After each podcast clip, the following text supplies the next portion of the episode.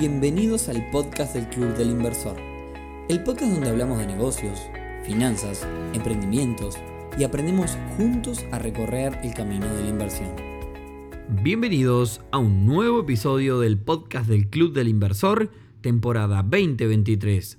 Hoy viernes, primero de septiembre, episodio número 171, en el que vamos a hablar de fintech. Así que si te gusta este mundo, quédate escuchándonos y si no tenés ni idea de lo que hablamos, también quédate escuchándonos porque vas a aprender algo nuevo.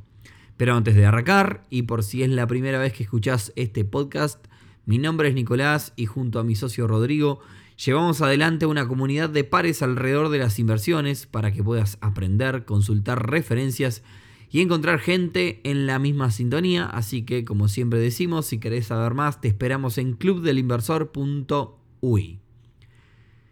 Bueno, y ahora sí, vamos al tema del día de hoy. Como siempre, comencemos por contar de qué se trata esto de una fintech. El término fintech procede de las palabras inglés finance and technology y hace referencia a todas aquellas actividades que impliquen el empleo de la innovación y desarrollos tecnológicos a la hora de diseñar, a la hora de presentar una oferta y a la hora de presentar productos y servicios financieros. ¿Quiénes son realmente una fintech? Bueno, son empresas que desarrollan, eh, digamos, entidades financieras eh, ya establecidas como nuevas empresas que actúan en algún punto de la cadena de valor del sector financiero con tecnología. Ah, básicamente eso engloba a todas las fintech.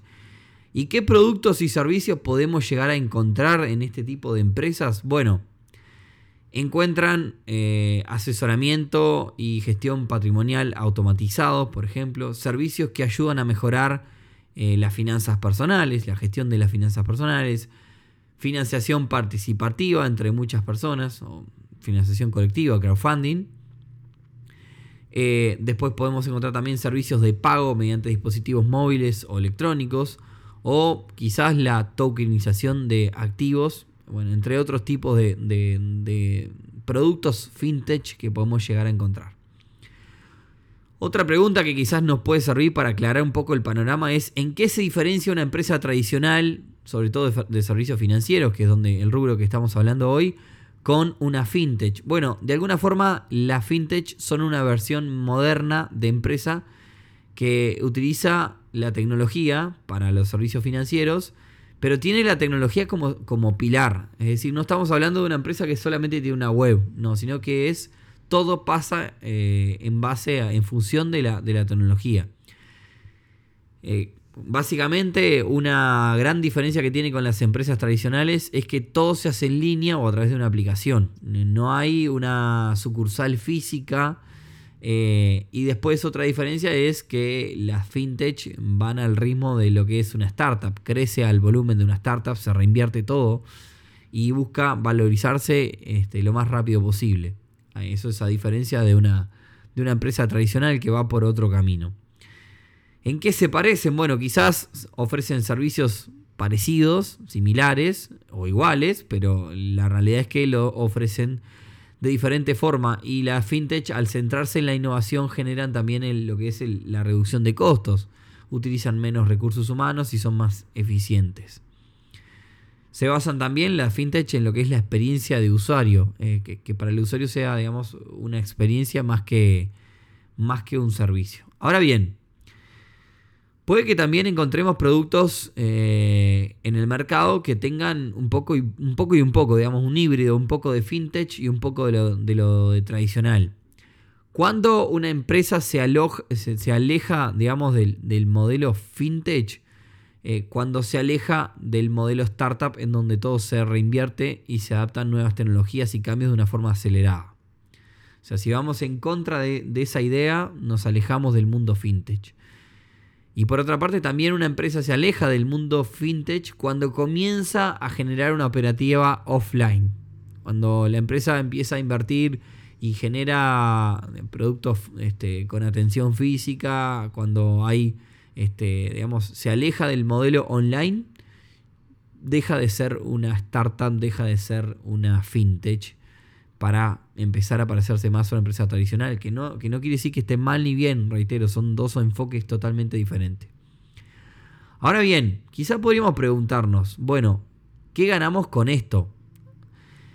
Bueno, las empresas fintech al trabajar 100% con tecnología, como decía, reducen los costos y simplifican los procedimientos, mejorando de alguna forma la eficiencia de los servicios financieros. Esto favorece la inclusión financiera y el acceso al crédito para pequeñas y medianas empresas, porque al mejorar costos podemos ofrecer em, productos más en cuenta para este sector. Así que bueno, ahora que sabemos en qué consiste, eh, vamos a meternos un poco en el panorama fintech en Uruguay y en la región. Antes de seguir, para el que le interese profundizar, hay una publicación de CEPAL, eh, que es un, digamos, una división de las Naciones Unidas muy interesante llamada Panorama Fintech, que habla básicamente eh, con profundidad del sector y allí se comenta, por ejemplo, que en el año 2019 el sector fintech en Uruguay estaba compuesto por 63 empresas que operan en diferentes segmentos, digamos, este, diferentes nichos dentro del mundo fintech. El segmento más importante es el de las empresas que desarrollan productos tecnológicos específicos para instituciones financieras. Es casi un cuarto de todo el mundo fintech. En segundo lugar, podemos encontrar empresas que otorgan préstamos eh, de forma electrónica. Con él también casi un cuarto, o sea que la mitad del mundo fintech va entre esos dos rubros. Después un 21% de empresas de pagos y remesas y bueno, el restante en otros segmentos más pequeños. Ahora bien, muchos ya lo saben, pero por si no saben, eh, junto a Rodri, mi socio, somos parte de una fintech llamada Crowder que en muy breve va a comenzar a operar. Así que hablemos un poco del marco legal eh, en materia regulatoria. El Banco Central en noviembre de 2018 reguló, eh, por ejemplo, las empresas, la fintech, eh, que hacían préstamos entre personas y personas. ¿Qué pasó? En aquella regulación no resultó demasiado positivo para estas empresas ya que el marco legal, digamos, estableció tantas limitaciones que terminó al final del día por matar a estas startups que estaban este, en, aquel, en aquel proceso de eh, facilitar el servicio de préstamos entre personas. Por otra parte, en cuanto a crowdfunding, eh, la ley 19.820 regula el financiamiento colectivo estableciendo los requisitos para el funcionamiento y con la ley habilitada salió una circular del Banco Central, que es la 2377, que conozco esto porque estoy dentro de, de Crowder, digamos, que es la que pone en marcha la forma de instrumentar esta ley 19.820, que es la que le da vida a Crowder como plataforma y que hasta el momento este, nada, nos ha, nos ha, digamos, no nos ha generado limitaciones al punto de no poder digamos, operar. Si bien todavía no comenzamos, eh, lo que es el licenciamiento está bastante avanzado. ¿Cómo está la cosa entonces a nivel Latinoamérica? Bueno, a nivel LATAM, eh, en 2018 el BID, Banco Interamericano de Desarrollo, relevó eh, un poco la, existencia de este tipo de empresas en, en LATAM donde se registraron 1.166 empresas jóvenes en este rubro, distribuidas en 11 segmentos diferentes. Y en este caso, fíjese la diferencia que hay con Uruguay. Eh, los pagos y remesas son el primer este, segmento, el más destacado dentro de este rubro, que en el caso de Uruguay está en el tercer lugar. Así que a nivel Latinoamérica eh, importa más el tema digamos, de envío de pagos. Volviendo a Uruguay, el crecimiento es tal que desde 2017 existe la CUF o Cámara Uruguaya de Fintech. Que bueno, si entran a su web, un poco este, lo que cuenta es que nuclean startups que emprenden en este ecosistema fintech. Y la idea es dinamizar eh, la atmósfera de aquellas empresas que trabajan en el sector financiero y fomentar el crecimiento de estas empresas. Puntualmente, en la página de ellos eh, lo que dice que hacen es promover la innovación, crear un entorno favorable para la creación de emprendimientos en el sector, aumentar la visibilidad de Uruguay eh, en el mercado fintech, eh, promover el open banking y ser una fuente activa para la creación de redes y alianzas. Ahora, lo más interesante de esto, armando este episodio, es chusmear quiénes son los socios, este, cuáles son las empresas fintech de Uruguay. Y si miramos, hay muchos de ellos que son mecanismos que ya han pasado por el club. Está la gente de Ripio, la gente de Mi Finanzas, la gente de Vendo Mi Juicio, está Paganza, Cryptala, Uibit. Estamos nosotros, cuando digo nosotros no es el club del inversor, sino Crowder eh, bueno, hay un montón. Espero que nadie se me enoje. Pero bueno, busquen fintech.org.uy y allí van a encontrar todos los detalles.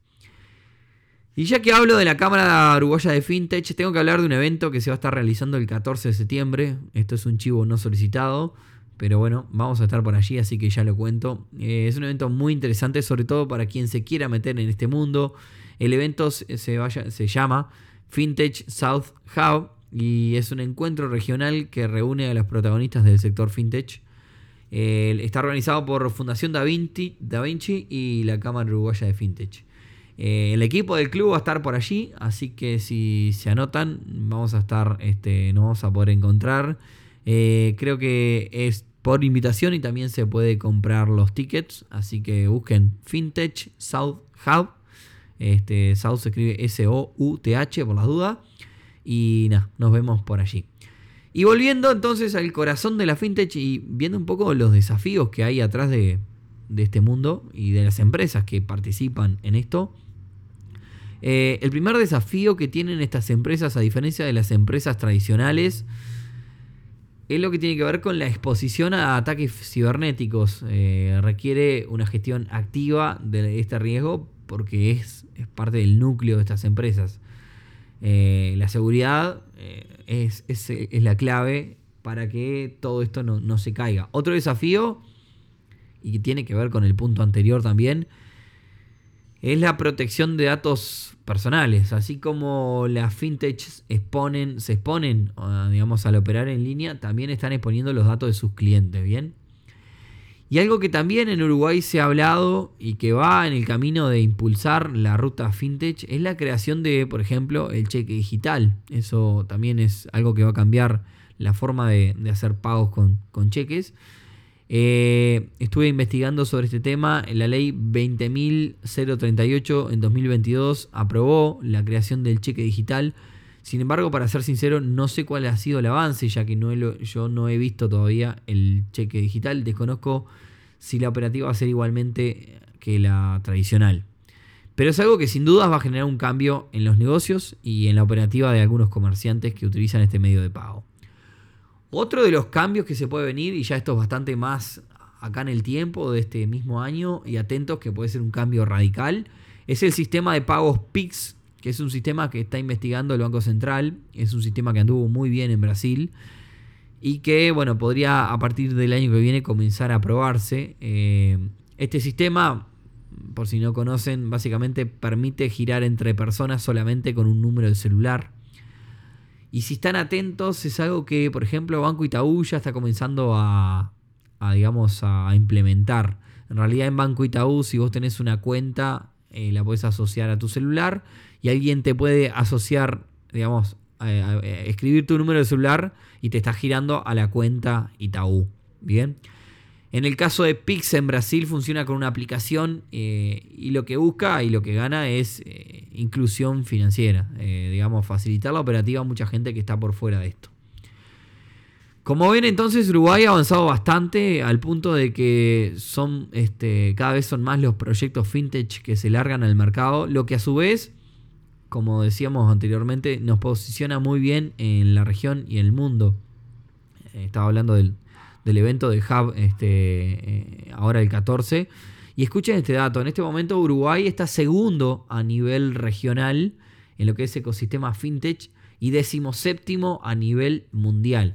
Solo en 2021 se invirtieron más de 150 millones de dólares en el sector. Así que bueno, pasando raya, ustedes se preguntarán cómo podemos sacar ventaja de todo esto o qué, nos afecta a nosotros. Bueno, en primer lugar, si estás invirtiendo o estás por invertir en algún proyecto fintech, como habrás escuchado, es un sector que está en auge en el mundo y particularmente en Uruguay se está posicionando como referente en la región. Por lo cual, el contexto al menos es muy bueno. O sea, si estás pensando meterte, es un buen momento. Además, la mitad de las fintech uruguayas están en una ronda semilla, lo que en otras palabras significa que todavía no están levantando miles y miles de millones de dólares, o sea que todavía está accesible, sobre todo para grupos de inversores. Eh, así que bueno, puede ser una oportunidad para entrar en etapas todavía relativamente tempranas. Si tenés pensado armar un proyecto fintech, bueno, están en tendencia también, así que te puede ayudar. Y si te enteraste hoy que son las fintech, anda pensando que la forma en la que manejas tu dinero y realizas pagos va a ir teniendo cambios en el corto plazo. Así que si estás pensando en mudarte, por ejemplo, y estás buscando que tenga alguna sucursal de banco cerca, pensá que si bien cada vez vamos menos, en el futuro va a ser todo digital, así que probablemente no precisemos de tener esa sucursal cerca de, nuestro, de nuestra casa. Creo también, y esto ya es a título personal, que le queda bastante poco a las tarjetas de crédito, eh, al menos a la tarjeta como plástico. Eh, por ejemplo, la banda magnética está obsoleta, entonces la están sacando. Entonces cambiamos de la banda magnética al chip y es probable que cambiemos del chip a pagar directamente con el, con el celular, que es algo que en algunos lugares ya se está haciendo. Acompañando el crecimiento fintech, ha crecido también el sector cripto. Eh, así que bueno, ya que hablamos de futuro, es posible que siga avanzando el mundo cripto como mecanismo de pago y la blockchain como tecnología eh, para rastrear, operaciones y sobre todo para documentar operaciones. En estos momentos, eh, hoy hablamos de los socios de la Cámara Uruguaya de FinTech. Eh, lo que tiene que ver con el palo cripto, está Crypto Trust, que es fiduciaria, también este, es parte de, de, Crowder. Está Ripio, está Cryptala, está Uibit, está Prex, que tiene también un módulo de cripto, entre otras. Y bueno, si no estás este, en ninguno de estos casos, es posible que a la hora de realizar una inversión, por más analógica que sea, haya alguna fintech involucrada. Y sobre todo es posible que cuanto más digitalizados estemos como individuos, mayores van a ser las posibilidades que tengamos de conseguir oportunidades de inversión. Es más, si te fuiste a Buenos Aires recientemente a comer barato, es muy posible que haya sido con la Prex Argentina y esto es un producto de una fintech. Así que como siempre decimos, todos somos parte de esto en alguna medida. Así que concluyendo, exploramos el mundo de la fintech y cómo están transformando eh, nuestra forma de interactuar con el dinero y los servicios financieros. Vimos los beneficios que podemos encontrar y los desafíos que hay dentro del sector. Mencionamos algunos ejemplos locales y también hablamos de qué podemos esperar para el futuro. Así que creo que es un paneo bastante resumido. Como siempre, si tienen preguntas adicionales o nos desean compartir algo, los esperamos con sus comentarios eh, o sus mensajes en nuestras redes. Y bueno, si espero que les gustó, puedan compartir esto con otras personas que nos están ayudando un montón. Así que nos escuchamos, nos encontramos el próximo viernes en un nuevo episodio del podcast del Club del Inversor. Chau, chau.